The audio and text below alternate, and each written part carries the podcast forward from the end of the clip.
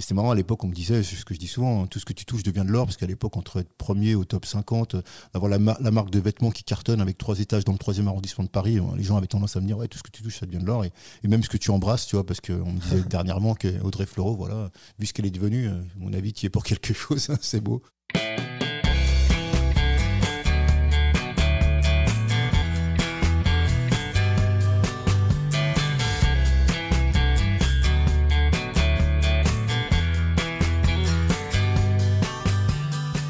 Bonjour à tous, vous écoutez Cadavrexki, le podcast qui décompose un parcours inspirant. Pour ce nouvel épisode, je reçois un artiste aux 600 000 disques vendus au début des années 2000.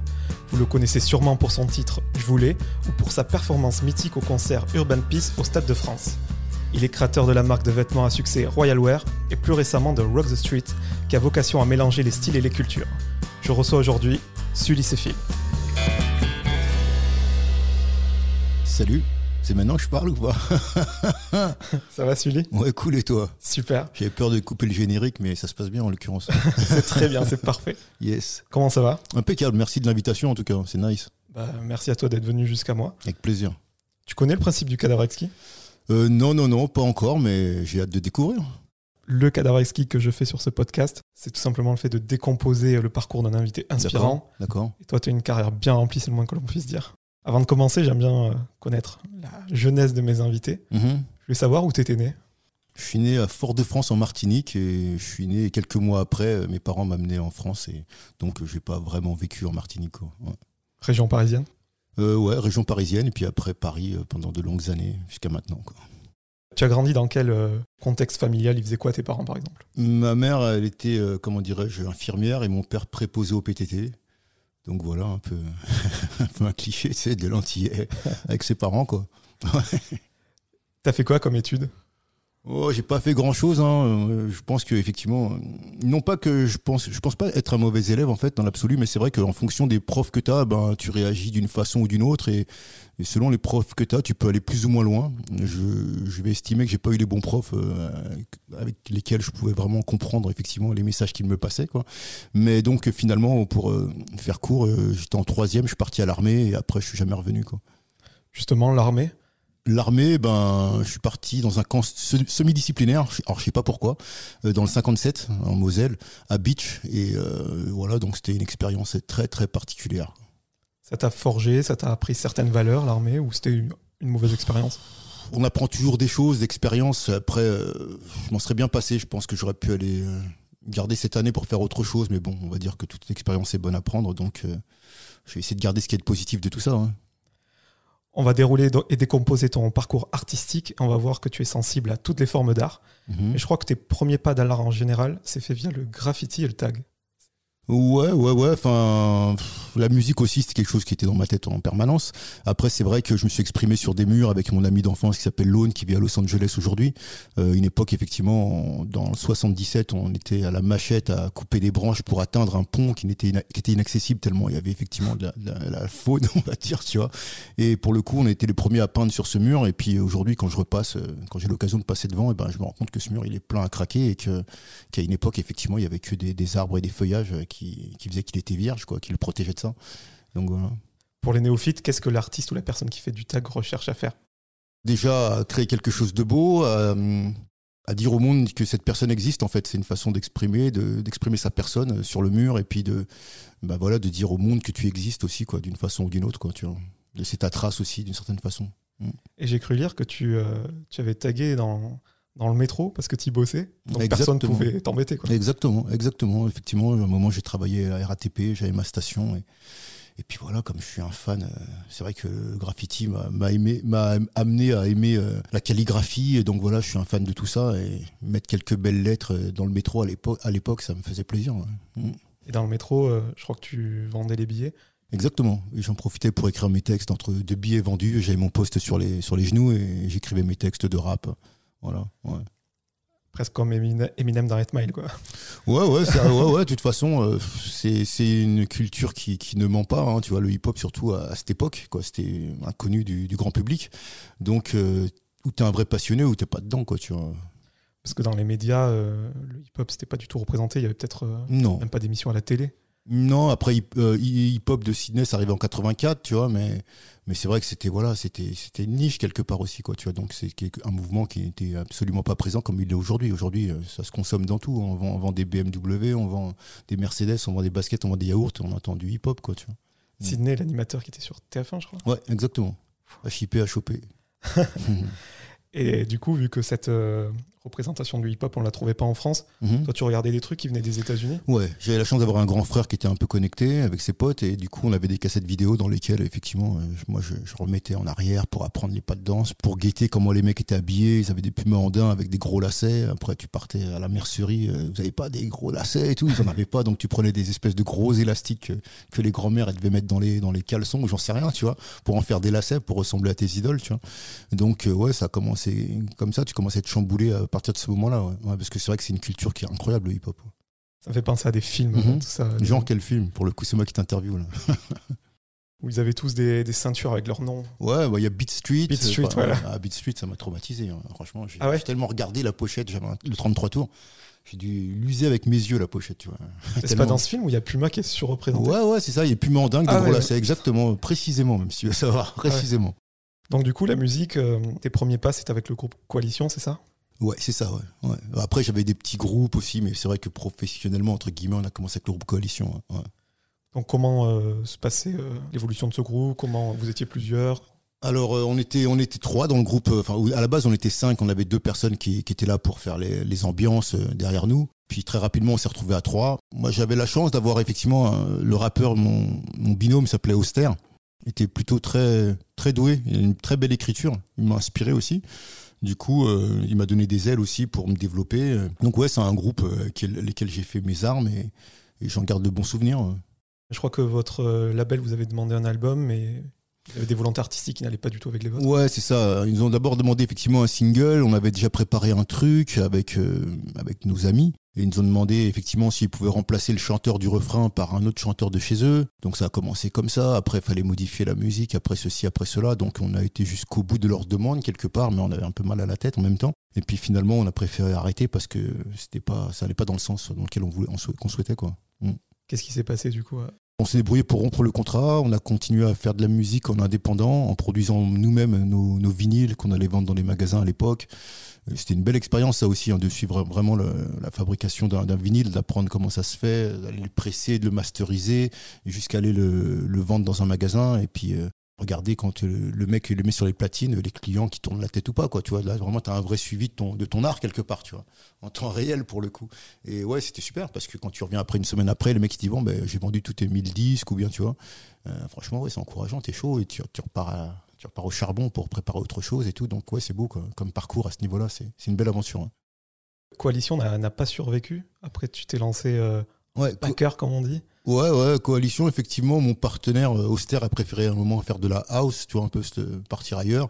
DJ qui s'appelle DJ Shin, lui, il continue à faire des sons aujourd'hui. D'ailleurs, il a fait beaucoup de sons pour beaucoup d'artistes hein, et des artistes aussi américains.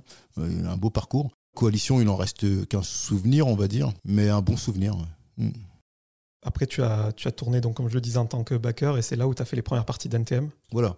J'ai donc euh, comme Bustaflex était un très bon pote euh, et qu'il était produit par Cool Chain. Euh, donc on est tous partis en tournée. Moi je secondais Bustaflex sur scène et c'était une aventure incroyable hein, avec NTM qui jouait et nous on faisait la première partie. Donc c'était super, super, super top. Tu étais déjà dans la, dans la prod de ces sons à Bustaflex. Ouais, ouais, parce que très rapidement, je me suis mis à faire des sons. Et effectivement, j'en ai, j'en ai distillé à plusieurs artistes français. Et puis, j'en suis arrivé à, faire le son pour, euh, pour euh, NTM aussi, par le biais effectivement de cette rencontre grâce à Bustaflex. Donc, euh, j'ai ramené des sons pour Bustaflex un jour en studio à l'époque où Cool Chain produisait son album. Puis, c'est marrant parce qu'il y avait un son, quand je suis parti de chez moi pour aller les rejoindre en studio, il y avait un son qui était encore dans mes machines que je n'avais pas terminé. Tu vois, je me suis dit, bon, je le prends, je le prends pas. J'avais déjà, j'étais déjà habillé, prêt à partir. Et puis j'ai vas-y, vite fait, j'enregistre un, un petit bout de ce son, quoi, tu vois. Et c'est marrant parce que pour la petite histoire, c'est autant Bustaflex a pris des sons pour lui, mais autant Cool Chain a dit a craqué sur ce son que j'ai ne failli pas prendre pour euh, pour leur présenter, quoi, tu vois. Donc et ce son est devenu effectivement That's My People, euh, le solo de Cool Chain, euh, que beaucoup de gens considèrent comme un meilleur euh, instru du rap français. Donc tu vois, comme quoi les choses elles sont parfois de justesse, quoi, tu vois. Donc ouais. Tu Voilà. peux le dire, c'est devenu un classique. Ouais, ouais, franchement, ouais, j'ai beaucoup, beaucoup de, de, gens qui me disent que pour eux, c'est voilà, c'est un gros classique, euh, le son du, du, rap français. Et puis, vu ce que Coolchen a posé dessus, euh, franchement, voilà, quoi, ça fait un incontournable, ça c'est sûr. Et puis, je vois aussi qu'il y a aussi beaucoup de gens à l'international qui rappent dessus. Hein. J'ai vu des mecs du Vietnam, des mecs du Venezuela qui font même des clips avec ce morceau, avec ce son, quoi, en instrumental. Donc, ouais, il, est, il a un vrai potentiel euh, international, quoi. Il transpire le, le hip-hop, quoi. Le sample du morceau, c'est un morceau de Chopin, c'est Exactement, ouais, prélude de, de, Chopin que, que j'ai samplé et, je trouvais effectivement intéressant d'avoir un NTM sur Chopin. Quoi. Là, pour le coup, c'est un peu comme rock de street, ça croise les univers, les cultures et ça en donne quelque chose de très intéressant. T'écoutais du classique? J'écoutais du classique parce que j'aime écouter du classique, j'aime euh, encore aujourd'hui. Euh, après, euh, j'ai pas fait ce morceau-là parce que j'écoutais du classique, c'est c'est plus parce que ouais, j'ai fait tourner ce truc-là et puis puis j'ai entendu ces, ces, notes de piano et puis puis voilà, j'ai fait tourner grossièrement et puis il se trouve que voilà quoi. Mais voilà, je sais pas non plus un, amateur qui va acheter ses disques de classique. J'écoutais du classique parce que j'avais la chance dans tous les disques que j'achetais ben, d'en prendre aussi, euh, tu vois, dans, dans, le paquet quoi. Sur la partie pratique, enfin, tu dois voir que maintenant faire un son c'est d'une facilité déconcertante. Comment tu travaillais tes, tes prods à l'ancienne? Comment on faisait? Ben ouais, c'était beaucoup à base de samples en fait, hein, tu vois. Donc euh, effectivement, il fallait acheter son sampler, il fallait apprendre à s'en servir. C'était une usine à gaz quand même à une époque. Son ordinateur, euh, connecter tout ça, enfin c'était de la folie avec tous les fils que tu vois il fallait avoir et tout. Quand Sully branche ses fils, c'était vraiment ça quoi, tu vois. Et euh, donc voilà, ben c'était de trouver le bon sample en fait, le bon sample et après l'accompagner d'une rythmique, d'une basse, de violon ou autre pour, euh, pour euh, donner un relief à tout ça. Donc euh, principalement c'était la recherche du, du, sample ultime en fait, principalement. Donc j'allais dans les caches converteurs aussi, les magasins, acheter un maximum de disques, tu vois. Et puis avec mon pote, on, s'appelait et tout. Tiens, écoute ce sample, écoute, écoute ça, écoute ça, tu vois. Et on à chaque fois, on se faisait écouter un bout d'un morceau qu'on repérait, quoi, tu vois. Donc ça, c'était nice aussi. Quoi. On trouvait des pépites dans les caches. Hein. Ouais, grave. Et tu as aussi bossé avec Lady Lesty sur le morceau Essie Ouais, ouais, ouais. Bah, ça, c'est pareil. C'était, bah, elle venait chez moi, elle enregistrait. Euh, puis un jour, euh, voilà, elle a fait son album. Et puis, il y avait des sons qu'on avait travaillé ensemble qu'elle, a, qu'elle adorait. Et en l'occurrence, le Essie. Et, et c'est vrai que la musique était intéressante parce que c'était justement un peu décalé musicalement dans ce que ça dégage et, très profond. Et comme elle avait un texte, effectivement, qui, qui l'était également, ben, ça a donné une belle alchimie, quoi, pour le coup. Le Essie, c'est un, c'est un beau morceau, vraiment. Quoi dans tout ce qu'on a passé en revue, tu bossais toujours avec d'autres personnes. Et à mm. quel moment tu as eu besoin de cette envie de faire quelque chose de A à Z?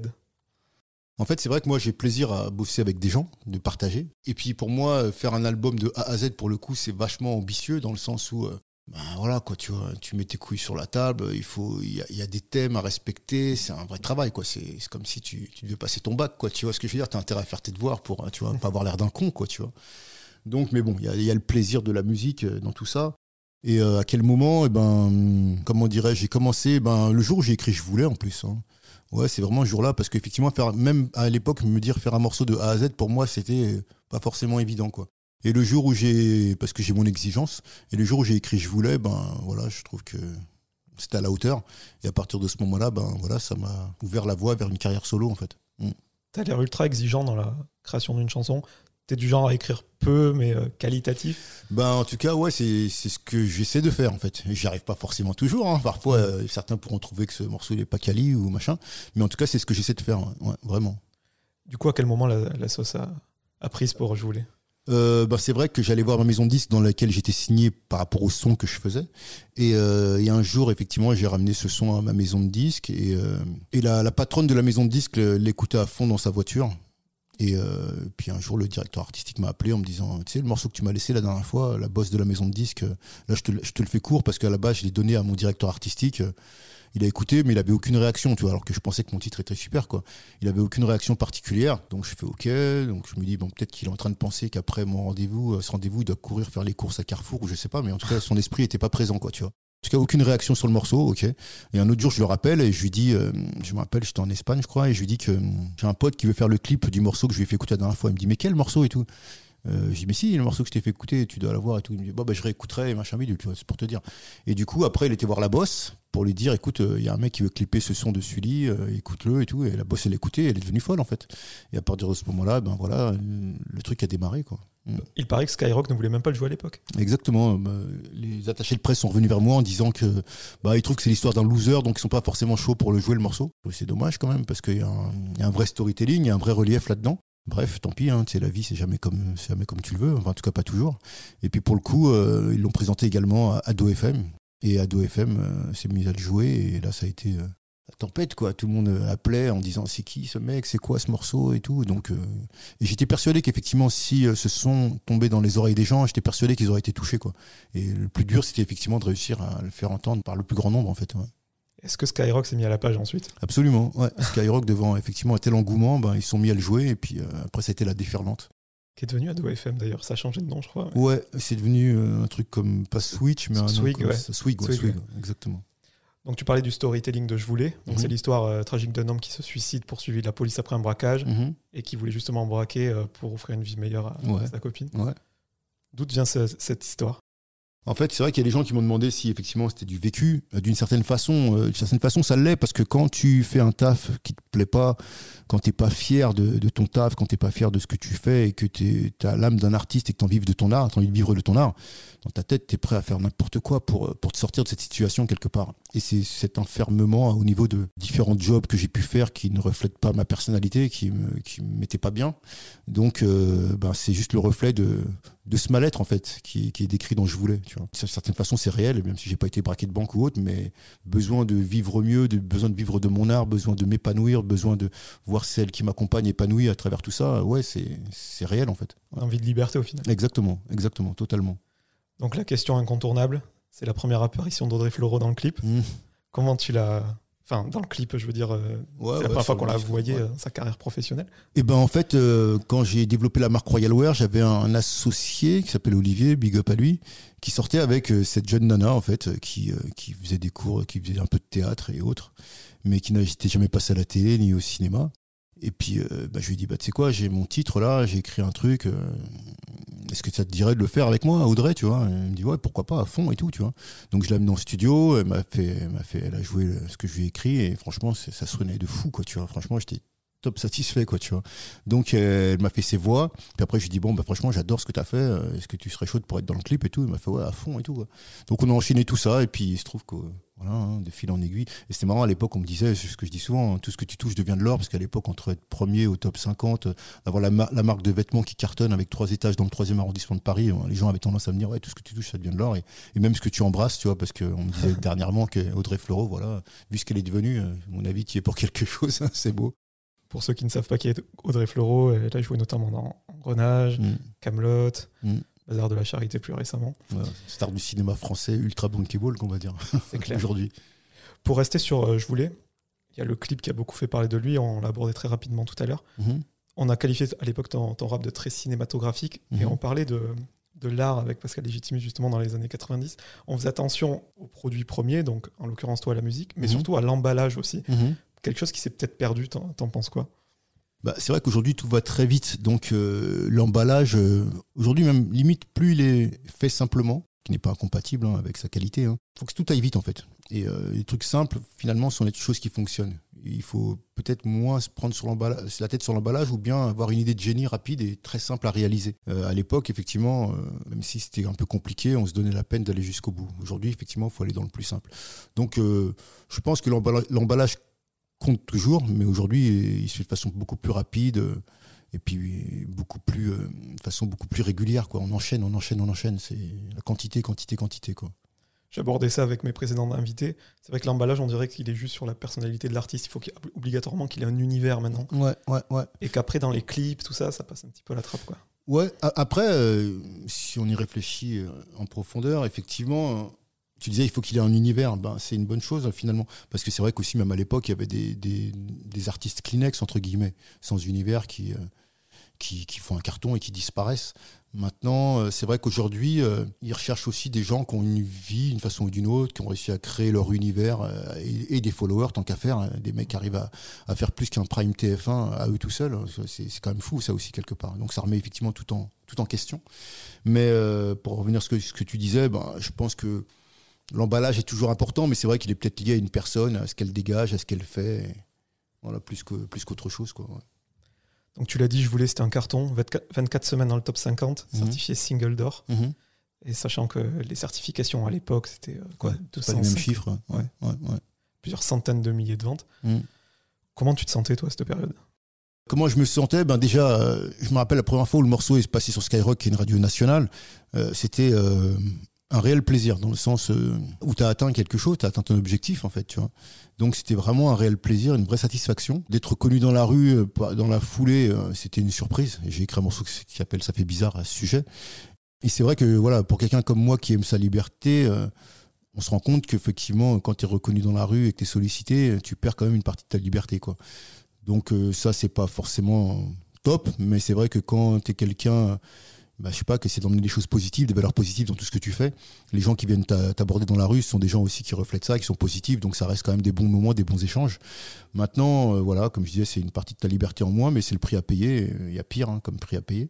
Donc, euh, comme moi je me sentais, ben ouais, super dynamique, quoi. Je pouvais concrétiser mes rêves, je pouvais être moi-même en fait, tu vois et non pas l'ombre de moi-même, tu vois. Et ça, c'est important euh, parce que beaucoup de gens sont l'ombre d'eux-mêmes. Et, euh, et c'est difficile de rester soi-même toute une vie. Il y a des moments où forcément tu passes par des étapes où tu es l'ombre de toi-même. Euh, en tout cas, pour répondre à ta question, à cette période, eh ben, ouais, j'étais pleinement moi-même, tu vois. Et ça, c'est beau d'être pleinement soi-même. Mm. Le morceau avait été numéro 1 ou pas? Il était numéro 2 pour être précis parce qu'il y avait Shaggy, je crois, qui, qui squattait la première place It pendant. Exactement. Donc voilà. En tout cas, en France, il était numéro 1 en voilà quoi, en morceau français. Et maintenant, ce qui est bizarre, c'est que les artistes internationaux, ils sont rarement numéro 1. Ouais, ouais, ouais, parce qu'après ils ont mis leur, leur quota et tout ça, ce qui n'est pas plus mal. Le single d'or a été remis par euh, Richard Branson. Ouais, ouais, Donc pour les gens qui connaissent pas, milliardaire qui a créé la marque Virgin. exactement, exactement. Il s'est déplacé, effectivement, il venait d'Angleterre pour me remettre mon disque d'or. Ben, C'est un beau moment. Ça se fait plus ça. Je sais pas, j'ai pas l'occasion d'en avoir d'autres pour le moment. Donc de ce succès a découlé l'album Sulis et Philistique. Mhm. Est-ce que c'était dans tes plans ou c'est face au succès que tu as été pris un petit peu au dépourvu, que tu as dû faire cet album? J'ai- été complètement pris au dépourvu. Ils m'ont demandé l'album le plus rapidement possible. Donc c'est vrai que c'est compliqué de faire l'album parfait quand on te demande de te dépêcher et que on prend le studio plus 30, le studio qui s'appelait plus 30 à l'époque, où il y a, je sais plus combien, peut-être quatre cabines de studio dedans ou cinq, je sais plus exactement. Et que toi, tu en remplis euh, trois déjà. Donc c'est-à-dire euh, dans une cabine, dans un studio, on va dire, tu es en train de rapper, tu vas dans, un, dans l'autre studio à côté, euh, ils sont en train de mixer, dans l'autre, en train de faire je sais plus quoi euh, des arrangements sur les morceaux. Donc il fallait être dans trois studios en même temps, au même moment. Quoi. Donc c'est c'est un peu précipité. Ça fait partie de l'aventure et, et je regrette rien si je dois dire. Tu vois. L'album a, a bien marché, je crois, à l'époque. Il était resté dans le top 100 un petit moment. Ouais, il a, il a frôlé les, les 100 000, il n'est pas arrivé aux 100 000, il les a frôlés. Mais, mais voilà, tu vois, pour un mec qui. C'est pas mal, quoi, tu vois. Et tu as participé au concert euh, d'Urban Peace au Stade de France en 2002. Mhm. Et ta prestation avait même été euh, remarquée. C'est en préparant cette interview, bah, effectivement, inconsciemment, je me souvenais de, Mhm. de la fin avec les violonistes notamment. Mm. Est-ce que donc cette prestation a marqué? Est-ce que tu peux nous raconter un petit truc par rapport à ça? Ouais, ben, par rapport à je voulais, effectivement, ce qui, est, était intéressant et qui a marqué aussi les esprits, c'est le fait que j'ai ramené des violonistes et à cette époque, ça se faisait pas, semble-t-il. En tout cas, j'ai pas de mémoire de ça. Et en tout cas, les gens, effectivement, ont beaucoup apprécié euh, ce fait. Après, pour l'anecdote, le mec qui était à la régie, il a coupé le son avant, avant sa fin, en fait. Et c'est marrant parce qu'à un moment, je me retourne euh, un peu déstabilisé en me disant, waouh, comment je vais rebondir là-dessus? Et c'est marrant, j'ai vu des commentaires des gens qui disent euh, Ouais, il y a tellement d'émotions que celui il se retourne tellement il est ému. Mais en fait, je me retourne parce que le mec, il a coupé avant la fin, tu vois. Il, y avait même, il manquait encore euh, un refrain, il manquait le coup de feu, tu vois. Il a coupé avant le coup de feu, tu vois. Et après le coup de feu, normalement, le refrain, il repart. Le mec, il a coupé tout à ce moment-là. Je fais, What the fuck Donc à ce moment-là, j'improvise ce que, je peux. Et il se trouve, euh, tu vois, normalement, pour relancer les violonistes, tu te dis 1, 2, 3 et elles partent, tu vois. Et là, je fais 1, 2, 3, 4, tu vois, 4 carrément. Et elles partent à 4, tu vois. Je sais pas si elles allaient partir un moment, tu vois. Elles partent à, elles partent à 4 et à 4, elles enchaînent euh, violon. Et il se trouve que ben, finalement, ça a bien donné. Et puis, et puis voilà, si je garde effectivement l'anecdote, c'est celle-ci, hein, c'est que le mec a coupé avant la fin. Mais au-delà de ça, euh, ben voilà, Stade de France, euh, je voulais, ben ouais, je l'ai fait, quoi, tu vois, 40 000 personnes ce jour-là. Premier Urban Peace, ça reste dans l'histoire avec des violonistes, c'est différent. Ouais, c'est un bon souvenir. hein. C'est fou. J'allais justement te, de- te demander si t'es fait exprès la fin ou pas. Bah oh non, effectivement, c'était vraiment euh, l'erreur de, de l'ingénieur. Tu en as parlé tout à l'heure, le, le morceau Ça fait bizarre. Mhm. C'est exactement ce que tu ressentais vis-à-vis de la notoriété, tu l'as dit. Mm. Est-ce qu'il n'était pas publié un petit peu trop tôt, ce, ce morceau, sur un premier album? Ouais, ouais, ouais, ouais, ouais, non, c'est sûr, il y a eu plein d'erreurs de stratégie et, même les gens en maison de disques, ils savent même pas comment faire finalement pour amener les choses de la meilleure façon. Donc toi, tu leur fais confiance, mais en fait, non, ils savent pas plus que toi. Donc, euh, donc l'album aurait pu vivre mieux, davantage, faire des plus gros scores parce qu'il y avait de quoi euh, dans cet album faire, faire, enfin, le faire vivre longtemps. Pour le coup, euh, ben voilà, hein, oui, je pense comme tu dis, ça fait bizarre, a été amené trop tôt, tout a été fait un peu n'importe comment, sans, sans connaissance. euh, du sujet, quoi, en fait, ouais, malheureusement. Quand on pense aux rappeurs des débuts des années 2000, on pense souvent euh, à la performance, à l'ego trip. On sait que tu en es capable, tu l'as Mhm. fait notamment avec Coalition, mais ce qu'on retient de toi, c'est surtout un rappeur au texte profond, beaucoup dans l'introspection. Mhm. Est-ce que tu es OK avec cette image ou euh, tu trouves que c'est un petit peu biaisé? Non, non, parce que non, non, je suis ok avec cette image en fait. Mais après, comme tu l'as dit, j'adore les freestyles, j'adore raconter des conneries, tu vois. Ça, c'est avec mes potos, on se marre comme ça aussi, bien sûr. Mais ouais, je préfère avoir une image d'un mec profond que d'un mec euh, léger, tu vois. Je préfère ça, et puis c'est ce que je suis de toute façon. Est-ce que c'est pas ce que tout humain est finalement, parce qu'il a ces moments de doute, de solitude, de remise en question? Est-ce que tout humain est comme ça? Euh, Je l'espère. Je l'espère. J'en suis pas sûr, mais je l'espère. Les gens euh, te connaissent aussi pour être le créateur de la marque Royal Wear. Mhm. Tu l'as abordé euh, rapidement tout à l'heure. Dans les années 2000, on avait tous cette marque. Moi, je te l'ai dit tout à l'heure en Mhm. off au collège. hein. Enfin, il y avait 3-4 marques qui se tapaient la bourse. C'était Mhm. Royal Wear, Bullrot, Comate, je crois. Mhm. Peut-être plus tard Ernest, je sais plus. Que ouais. Est-ce que tu peux nous raconter euh, la, la genèse de ce projet? Parce que tu es parti de rien, je crois. Ouais, ouais, je suis parti de rien. Effectivement, euh, quand j'ai cré- quand j'étais dans la musique, j'ai voulu créer mon, mon label que j'ai appelé Royal Production. J'ai demandé à un ami de me faire un logo. Je voulais un R avec une couronne. C'était le seul mec que je connaissais qui avait un ordinateur, euh, genre Macintosh avec Photoshop, Illustrator et tout. Donc euh, il m'a présenté ce R couronné. On a enfin amélioré le truc ensemble. Et puis au final, j'ai dit bah écoute c'est le c'est le logo de mon label, pas de problème. Et puis je trouvais ce logo tellement fort que je l'ai mis sur, sur un t-shirt. Puis je me suis dit, ben, pourquoi pas en faire une marque de fringues, tu vois, puisque j'ai toujours aimé, aimé les fringues, euh, tu vois. Mais en même temps, voilà, je le disais à, je disais à personne que je voulais faire une marque de fringues parce que je trouvais ça un peu prétentieux, un peu, enfin, tu rêves, tu vois. J'avais peur qu'on me dise, mais t'es un malade, t'as cru quoi et tout. Donc, tu vois, je préfère garder ça pour moi. De fil en aiguille, ben, effectivement, j'ai développé cette marque. euh, j'ai fait du dépôt-vente. J'ai fait printer mes t-shirts euh, que je stockais dans mon appartement dans des sacs poubelles. Après, je suis parti à Châtelet-Léal dans différents magasins hip-hop et je leur demandais s'ils voulaient pr- bien les prendre en dépôt-vente. Euh, les mecs ont accepté. Une semaine après, je, pareil, je revenais, comme avec mes vinyles, je revenais, ils me disaient c'est bien vendu, tu peux m'en ramener d'autres, et puis ils me donnaient mon argent. Et puis comme j'ai un œil pour, euh, comment dirais-je, euh, très artistique, pour faire des photos, pour faire de la communication, je pense que je suis un bon élément pour faire de la communication pour le coup. Donc je faisais des photos avec des concepts intéressants et qui ne laissaient pas les gens indifférents, et les gens ils pensaient que c'était une marque américaine. Donc de fil en aiguille, on m'a présenté un investisseur qui a été effectivement charmé par ce qu'il a vu. Et euh, donc je prenais de la publicité dans les magazines où je mettais mes photos euh, et j'ai eu la chance, euh, vu que j'étais dans le milieu hip-hop, d'avoir des gens qui se prêtaient au jeu pour faire mes, mannequins, mes modèles, comme Cool Chain, comme DC's Lapes, comme Bustaflex, comme All Carry, comme, comme Lady Lesty, et j'en passe et des meilleurs. Et donc ben, tout ça ensemble dans ce cocktail fait que un investisseur m'a approché, et puis on, a signé ensemble, et puis on a avancé, et puis on a commencé à développer la marque pour de vrai, quoi, ensemble. ouais.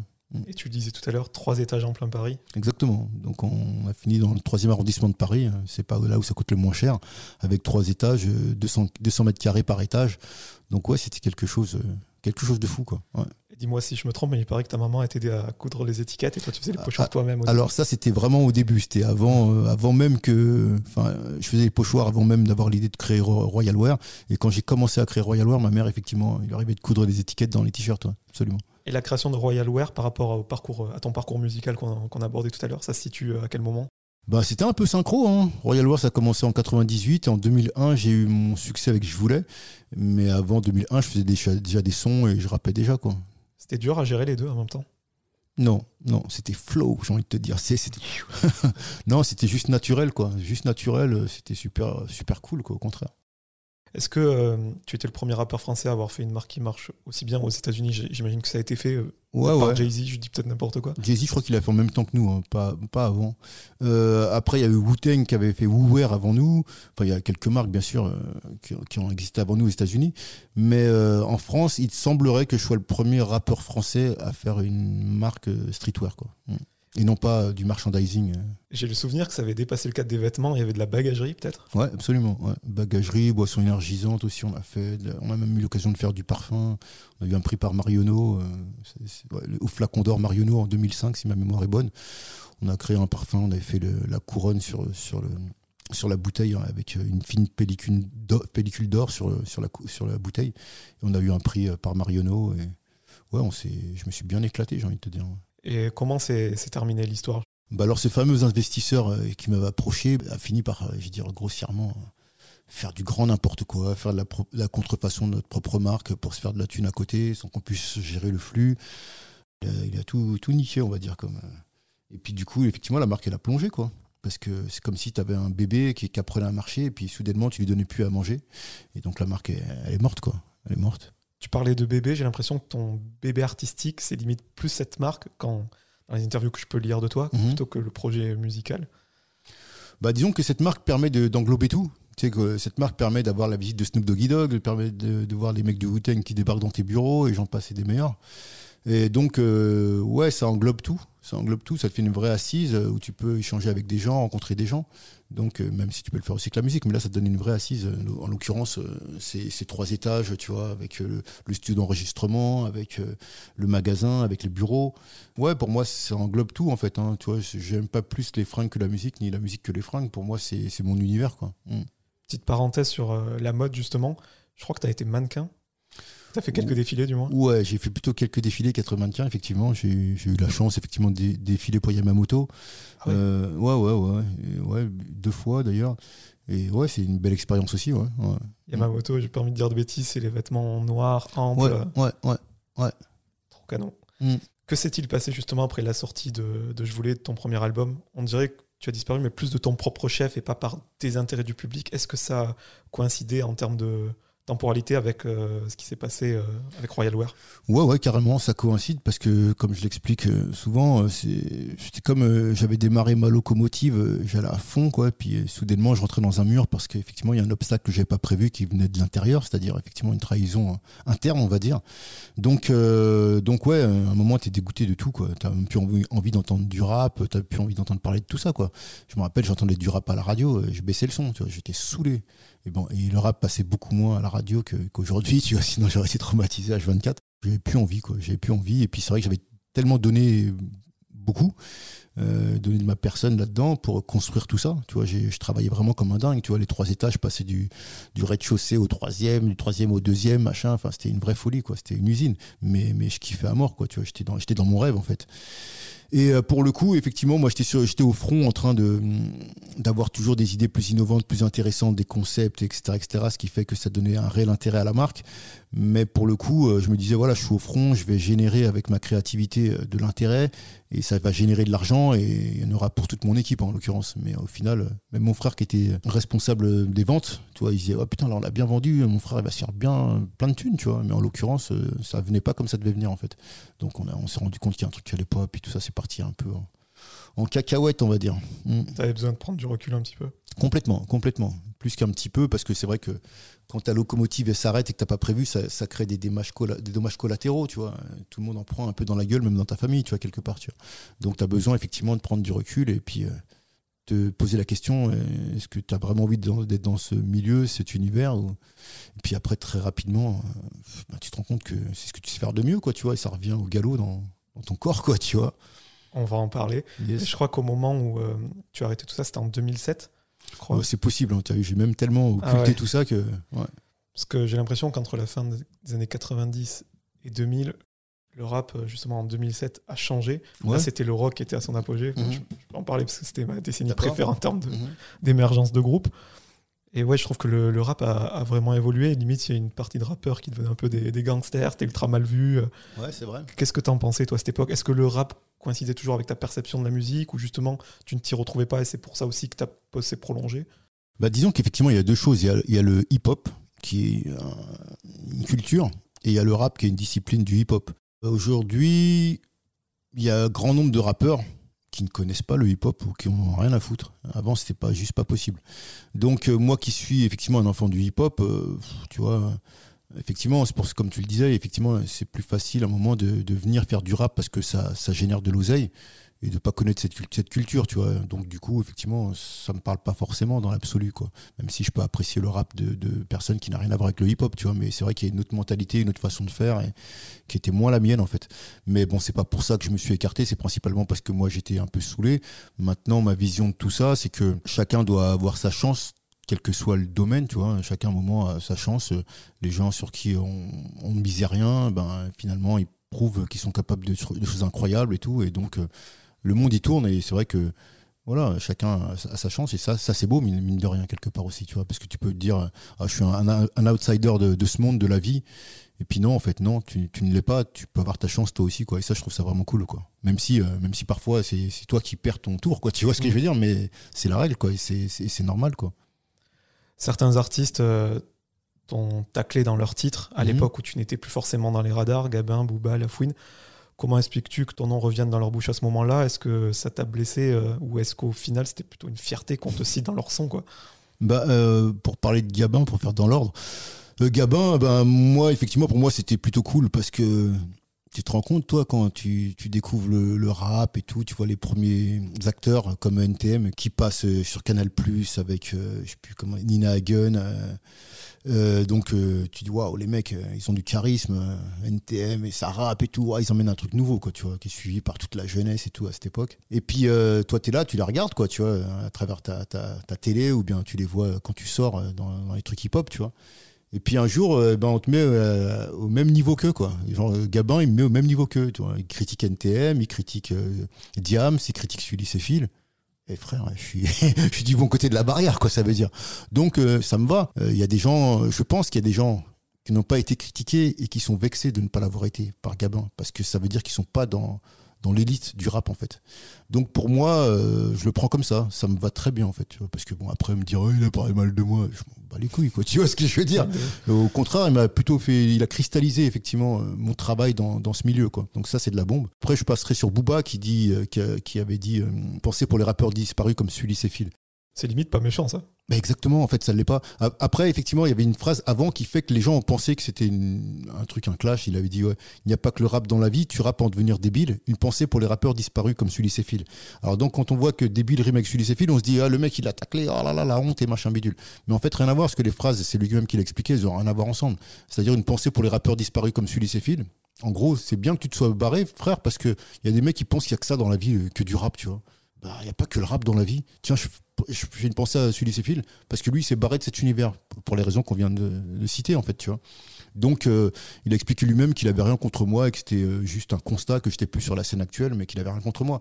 Donc, à partir de là, je suis aussi tranquille que par, rapport à Gabin. Et après, la fouine, euh, je ne saurais expliquer. Je pense plutôt que, comme Booba avait sorti ça, il a, voulu sortir un truc dans la foulée, parce que je pense qu'il était qu'il aimait bien ce que faisait Booba, tu vois. Donc il a, il a voulu balancer une vibe dans le même sens, sauf que ça voulait pas dire la même chose, en fait, je pense, hein, tu vois. Je crois que la fouine parlait de, de Royal Wear, non? Ouais, ouais, ouais. J'ai vu ton gars en Royal Wear, j'avais honte pour lui. Voilà. Ok. Tu vois, on comprend ce qu'on veut, quoi, tu vois. Et Gabin, il, il parlait de tes taches de rousseur, c'est ça, non? Ouais, ouais. Euh, alors, qu'est-ce qu'il disait, lui euh... T'as bronzé qu'une passoire, enfin, tu ça plaît plutôt aux filles en plus. Oui, enfin moi j'ai pas de problème taches de rousseur, ça m'ouvre des portes de ouf en fait, tu vois, ouais, effectivement.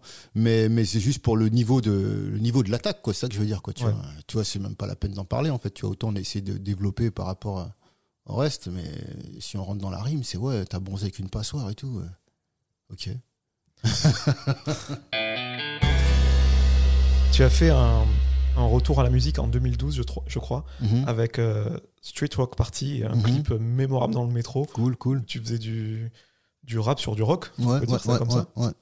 Quelle était ta, ta, volonté en ce moment-là? Tu étais fin prêt à, à, refaire de la musique ou c'était un petit coup bah, d'essai? Disons que pour moi, c'était, euh, comme je te dis, effectivement, euh, avec ce qui s'était passé, j'étais un peu dégoûté de ce truc-là. Et à travers le rock, cette nouvelle direction que je prenais, en fait, parce que moi, j'ai écouté du rock quand j'étais plus jeune, parce que ma soeur avait quelques disques et tout. Et donc, c'est un truc qui m'a toujours parlé. Pour moi, c'était un faux jumeau du rap, du rap, ouais, effectivement. Et du coup, euh, je me suis dit, tiens, ben, je vais créer le mouvement rock de street. Comment me réinventer, en fait? Ben, Le rock, le skate, le BMX plein d'autres choses, le motocross. Euh, en fait, euh, pour moi, voilà, c'est c'est un terrain de jeu pour moi incroyable également, tu vois, parce que pour moi ça ressemble clairement, quoi, tu vois, que ce soit le hip-hop, que ce soit effectivement tout ce que tu regroupes le rock, effectivement, tu vois, les mecs qui font du skate, ils écoutent du rock, tu vois ce que je veux dire. Donc pour moi c'est exactement la même chose. Je me suis construit à travers le rock et je me suis dit effectivement pour créer une marque qui s'appelle Rock de Street qui symbolise la croisée des rues, des styles, des cultures, fallait le faire vraiment et non pas juste dire ouais ça mélange le rock et le hip-hop. Non non, il fallait vraiment que je sois en immersion en fait.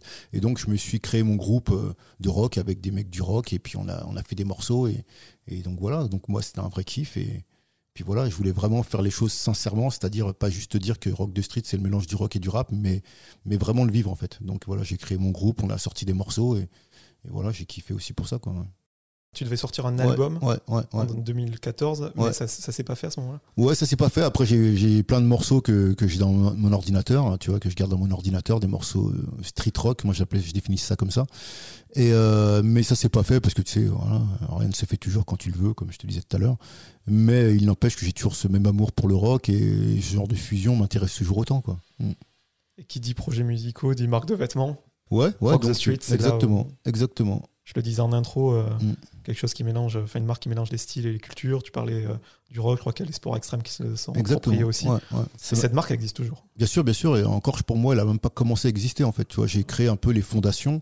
Euh, j'ai effectivement évolué dans le milieu du skate, dans le milieu du BMX, rencontré les, les acteurs de, tous ces milieux avec qui on a sympathisé. Tu vois, j'ai raidé la street avec eux, quoi. Tu vois, donc pour, pour être vraiment légitime, tu vois. Et, et moi, je connais tous ces gars aujourd'hui, tu vois. Et donc, euh, j'ai mis beaucoup de temps à créer les fondations de Rock the Street parce que c'est. On peut pas euh, se revendiquer de connaître un peu tous ces univers sans y avoir traîné quelque part.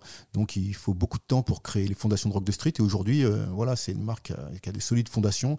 Maintenant, il n'y a plus qu'à reproduire du textile parce qu'elle a une vraie identité, une vraie authenticité. Et des images complètement folles. On a fait des vidéos complètement folles.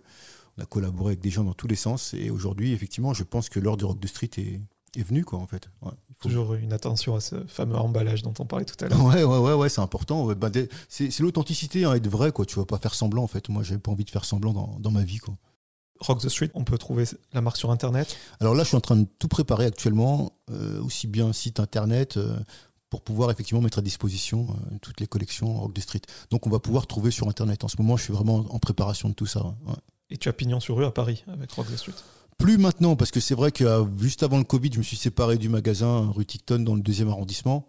Euh, parce que aussi à ce moment-là j'ai besoin aussi d'être libre d'aller à gauche à droite et de me remettre à faire du son tu vois donc euh, je ne pouvais plus toujours être dans ce dans cette boutique mais effectivement qui était un, un QG pour rencontrer effectivement tous les acteurs de tous ces milieux mais aujourd'hui effectivement non je, suis un, électron libre et je vais à gauche à droite pour pour construire mon business quoi pour construire Rock the Street pour construire mes nouveaux morceaux et voilà, quoi. J'ai mon équipe euh, et on est, on est déterminé et motivé.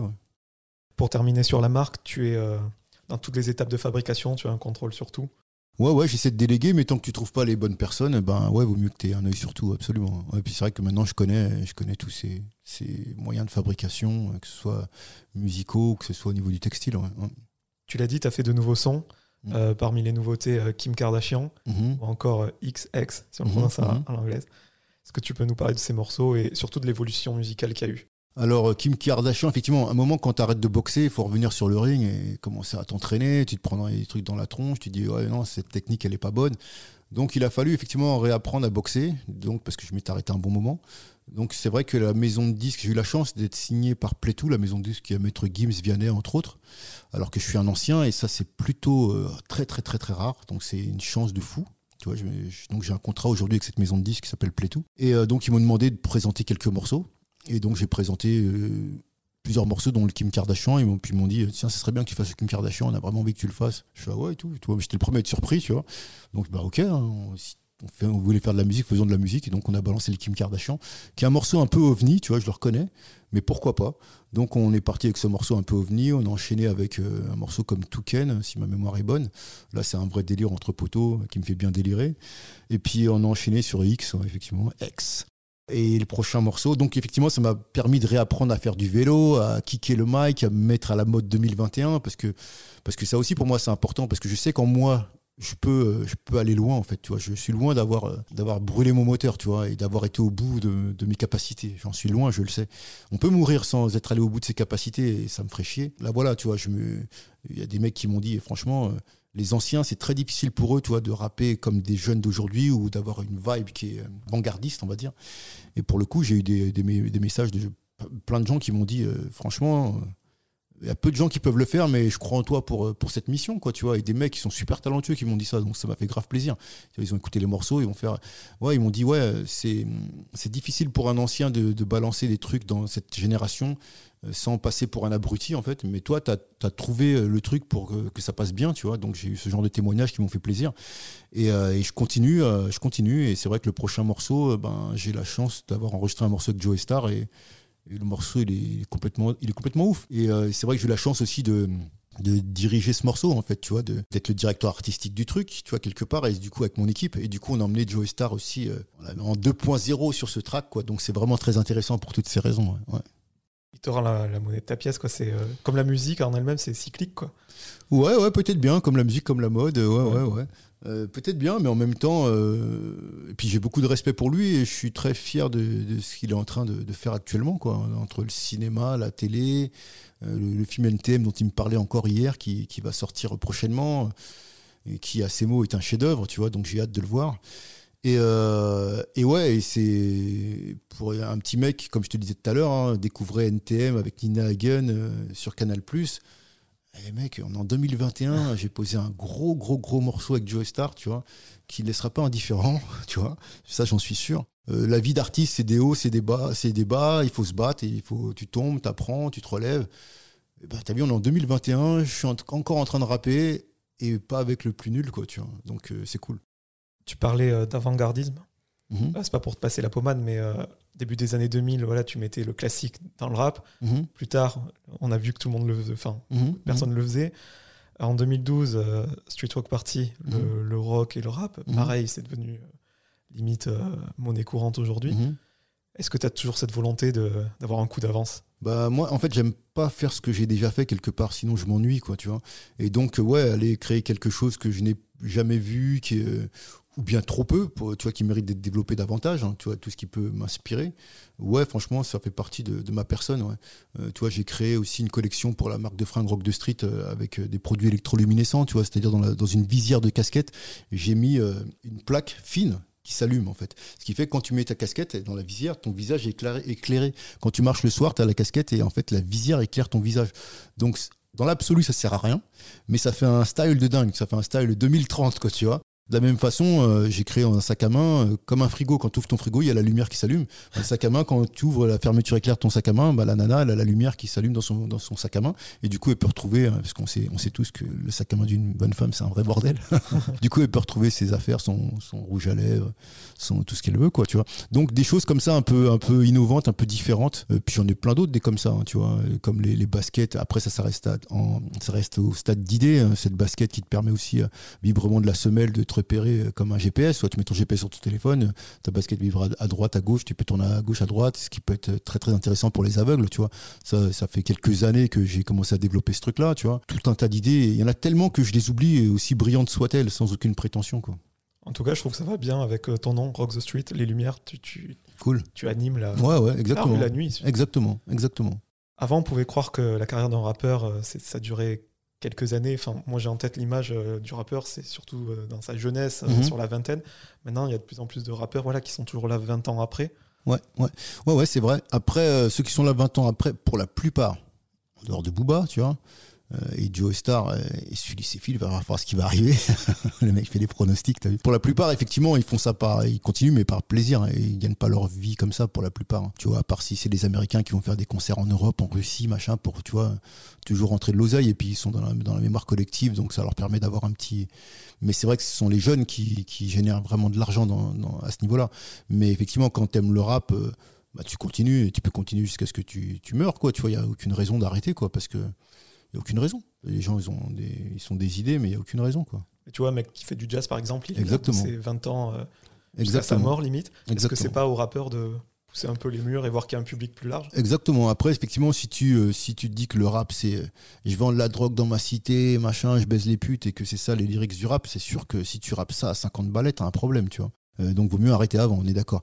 Mais pour le coup, il y a d'autres choses à faire passer, d'autres messages à faire passer, et tu peux faire dépasser des messages comme un, comme un vieux poète, un vieux philosophe, euh, tu vois, jusqu'à tard, quoi, tu vois. Sauf que tu le fais en musique, et en cadence et avec style, quoi. Du coup, toi, j'imagine que maintenant que tu es carrément sur le retour, Mhm. tu as un public de nostalgique, si je peux dire. Mhm. Puis ces jeunes qui font vivre euh, la musique urbaine, euh, le hip-hop et le rap. Ouais, ouais, Comment ouais. tu arrives à concilier les deux? Est-ce que c'est un petit peu difficile ou... Je pense qu'en étant toi-même, hein, tu vois, ça, ça se fait naturellement quelque part. Après, c'est vrai que c'est quand même un gros travail parce que tu vois, les jeunes ont tendance à regarder les jeunes, tu vois, ils ont un peu rien à foutre des, des anciens. Mais euh, tout après, une question d'originalité dans tes idées, tu vois, qui, font, qui fait la différence aussi parce que quel que soit ton âge, si tu es original, si tu apportes quelque chose d'attractif, il n'y a pas de raison qu'on ne te suive pas, quoi, tu vois. Et je voulais écouter tes, tes sons sur Spotify, donc j'ai écouté les, les nouveaux. Mhm. tu, tu vas connaître ma question. Ouais, pourquoi, on l'impression. trouve pas, pourquoi on trouve pas celui Philistique, par exemple? En fait, euh, la maison de disques, ça fait aussi partie des raisons pour lesquelles aussi j'ai arrêté, pour lesquelles j'ai arrêté. C'est que la maison de disques, euh, qui était effectivement la maison de disques de Richard Branson, le milliardaire, euh, elle a fermé en fait. Tu vois, elle a fermé. Donc du coup, euh, bah, tous les catalogues ont été revendus à gauche à droite. Et le catalogue, au niveau de mon album, en tout cas, il est, parti chez Universal. Et donc, il faut faire des démarches auprès d'Universal pour qu'ils le, le mettent sur Spotify. Tu vois encore. Il y a une semaine, j'ai une personne d'Universal qui me demandait l'autorisation. Pour le coup, je te donne un truc qui, qui, vaut pas grand chose, mais l'utilisation d'utiliser dans Valider 2 That's My People, le morceau que j'ai fait pour Cool tu vois. J'en ai profité pour leur demander s'il y a moyen de mettre euh, le catalogue, je voulais, euh, tu vois, sur les plateformes. Et elle me disait que- qu'elle allait travailler là-dessus et qu'elle allait revenir vers moi, tu vois. Le temps passe, ils reviennent toujours pas vers moi. Donc, faut vraiment se battre pour ça, quoi. Tu vois, en fait, c'est pas aussi simple qu'on pourrait, pourrait le croire. Alors que c'est que c'est, de l'argent qui, qui serait généré même pour eux, quoi, tu vois. Donc, c'est très dommage. Mais euh, il faut encore que que je concentre mon énergie à téléphoner à Universal pour qu'ils puissent remettre euh, je voulais euh, qu'on puisse s'arranger pour qu'ils mettent je voulais sur les plateformes quoi tu vois. Tout est compliqué en fait Tu disais tout à l'heure, tu as tes proches qui disent que tout ce que tu touches se transforme en or, mais À à l'époque, contrario, je trouve que, que toi, tu n'as pas eu de chance, quoi, des mauvaises rencontres. c'est pour ça que j'ai précisé à l'époque ouais. à l'époque à l'époque quand effectivement y avait je voulais il y a, il y a Royal Wear il y a Audrey Fleurot bah ouais c'était magnifique maintenant effectivement euh, il y en a d'autres effectivement euh, qui disent que ouais t'as pas ce que tu mérites en fait aujourd'hui tu vois bah tant pis hein, la vie est, la vie est continue déjà tu vois parce que moi, je suis toujours euh, autour de la table en train de jouer à cette partie qui est la vie d'artiste, en fait, tu vois, euh, à jouer ma vie, en fait. J'aime ce que je fais, donc je suis heureux dans ce sens-là. Je continue, quoi, tu vois. Et puis, tant que je vois que je pousse une porte, elle s'ouvre. Et peut-être qu'effectivement, ma vie, elle est écrite d'une façon particulière qui fait que j'aurai peut-être ce que je mérite euh, à ce moment-là et pas avant. Et, et que peut-être que la vie veut me montrer des choses, j'en sais rien, en fait, tu vois. Mais, euh, mais je continue de m'épanouir et ça, c'est déjà énorme, quoi. Je crois que tu es papa. Ça Yes. rentrait dans ta sphère euh, privée. Je voulais Mhm. savoir juste quel genre de papa t'étais. C'est vrai que c'est les enfants qui en parleraient le mieux, hein, tu vois, mais, mais de toute façon, ouais, celui c'est fil est cool. Hein. Hashtag celui c'est fil est cool, c'est mon hashtag, tu vois. Je t'ai tout dit avec ça, quoi. Ça me va. Mm. Quels sont tes projets à court ou long terme? Donc, il y a ce morceau avec Joey Star, tu en as parlé. Ouais, ouais, ouais. Alors là, je bosse aussi euh, sur une série, là, que je travaille entre autres pour Netflix. Donc on verra si ça se fait, ça se fait pas, mais en tout cas, ça avance plutôt plutôt très bien. Comme je voulais, était un très beau storytelling, tu vois, je me sens effectivement des facilités pour, euh, pour écrire des, des scénarios, en fait. Je me sens vraiment des facilités pour ça. Et donc j'ai commencé, donc on sera fixé, savoir si c'est un chemin pour moi ou pas, quoi, tu vois. Mais voilà, en tout cas, effectivement, euh, continuer à faire ma musique. Et pour le coup, effectivement, euh, les scénarios, le cinéma, bah pour moi, le 7e art, c'est euh, un bel endroit pour moi, quelque part, dans le sens où euh, je peux habiller les personnages avec mes fringues, entre guillemets, pas que, bien sûr. Euh, je peux euh, faire le scoring, la musique du film, tu vois.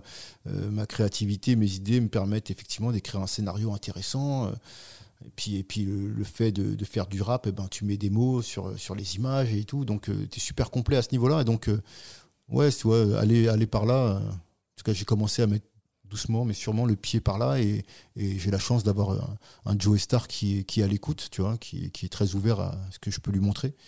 Donc, euh, c'est une superbe chance. Ouais. C'est canon, Vu ce qu'il représente aujourd'hui, c'est énorme. hein. c'est clair. Mm. Donc, on l'a dit, le morceau avec Joey Star, est-ce qu'il y a un album qui va en découler ou pas de Je précipitation dois, je dois sortir un EP, un EP euh, très prochainement. Et puis on verra si je fais l'album derrière, mais déjà un EP, ouais. ouais.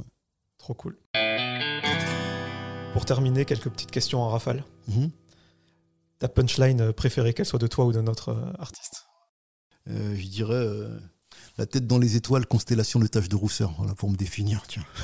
Tu as beaucoup aidé les autres dans ta vie, un artiste à en devenir, sur lequel tu mises particulièrement. Euh, ouais, c'est vrai que j'ai pas mal aidé les gens. Et Dyron Ferguson, ce petit jeune qui fait les refrains sur le morceau Paris est magique, en featuring avec Joe Star. Donc c'est aussi une façon de lui donner une vraie visibilité et de l'aider à, à toucher les étoiles, quoi. D'Iron Ferguson, je répète. Tu parlais de série, une série que tu considères comme culte. Comme culte, t- t- t- bah, moi, tout ce qui est euh, Black Mirror, euh, je suis complètement fan et j'ai hâte qu'il y ait, qu'il y ait d'autres épisodes, quoi. ouais. À qui aimerais-tu dire pardon? Bah, simplement à tous les gens que j'ai pu blesser parce qu'il n'y a aucune mauvaise intention dans ma personne, quoi. Quel est ton plus grand regret? De carrière professionnelle ou personnelle? Plus grand regret personnel, je dirais, personnel, mais c'est euh, c'est que les humains soient aussi cons, quoi. Voilà, ça c'est mon regret, quoi. Un bouquin que tu aimes particulièrement Euh, je lis pas de bouquins en fait. Un film Un film que j'aime particulièrement, euh, Apocalypto, de Mel Gibson. A contrario, le plus beau moment de ta carrière ou de ta vie perso, toujours pareil. Le plus beau moment de ma carrière, de ma vie perso, euh, ma vie perso, mes enfants, hein, tu vois. Euh, le plus beau moment, c'est d'avoir réussi à concrétiser mes rêves, quoi, tu vois, que ce soit dans la musique, que ce soit dans le textile. Enfin, c'est une chance de fou, en fait, tu vois, parce qu'il y a des gens qui meurent euh, frustrés de ne pas avoir pu toucher leurs rêves, tu vois. Donc, euh, même si aujourd'hui, j'ai pas ce que, mérite, ce que je mérite, comme tu as l'air de le penser et comme certains le pensent, tu vois, et j'ai quand même cette chance euh, incroyable d'avoir pu toucher mes rêves, quoi, tu vois. On y pense souvent, mais euh, beaucoup d'appelés peu d'élus. Exactement, exactement. As-tu une peur ou une angoisse irrationnelle? Non, non, non, non. Et je pense que d'en avoir une, ça serait déjà provoquer le fait qu'elle arrive en fait. Ouais.